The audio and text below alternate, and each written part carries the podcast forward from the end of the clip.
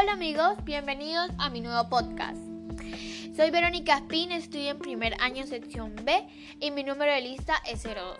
Hoy aprenderemos un nuevo tema muy importante que tiene como nombre Dur is y Dur are. Explicaré su significado cuando lo trabajaremos en singular y en plural, en forma afirmativa o negativa y trabajaremos algunos ejemplos para entenderlo mejor. There is y there are son dos estructuras que significan en español hay. Al momento de utilizarlo debemos tomar en cuenta que there is es cuando hablamos de una sola cosa singular y there are es cuando hablamos de dos o más cosas y es plural. Empezaremos con el primer ejemplo que es There is a car, que significa hay un coche, o sea, singular. Y el segundo ejemplo es There are five cars, que significa hay cinco autos, o sea, plural. Ahora explicaré unos ejemplos afirmativos y negativos. The there are, are y the there is.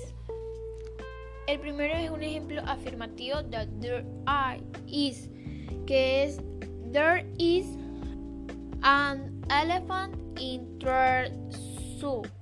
Ahora vamos con este ejemplo de There are apples in the box, que significa hay manzanas en la caja. Ahora vamos con los ejemplos negativos. El primer ejemplo negativo es There are no elephants in the zoo. Y ahora vamos con los últimos ejemplos, que son cuatro ejemplos, los últimos, para finalizar. There is a red car in front the street. ¿Qué significa? Hay un carro rojo frente a la calle. Ahora vamos con el segundo ejemplo que es There are two cupcakes on my chicken.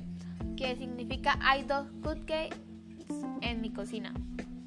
Ahora vamos con el tercer ejemplo que es There is a black dog in my house.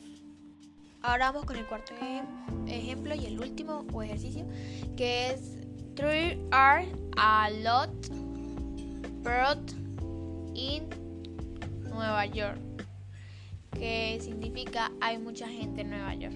Gracias por escuchar mi podcast, espero que les guste y pues nos vemos en otro podcast.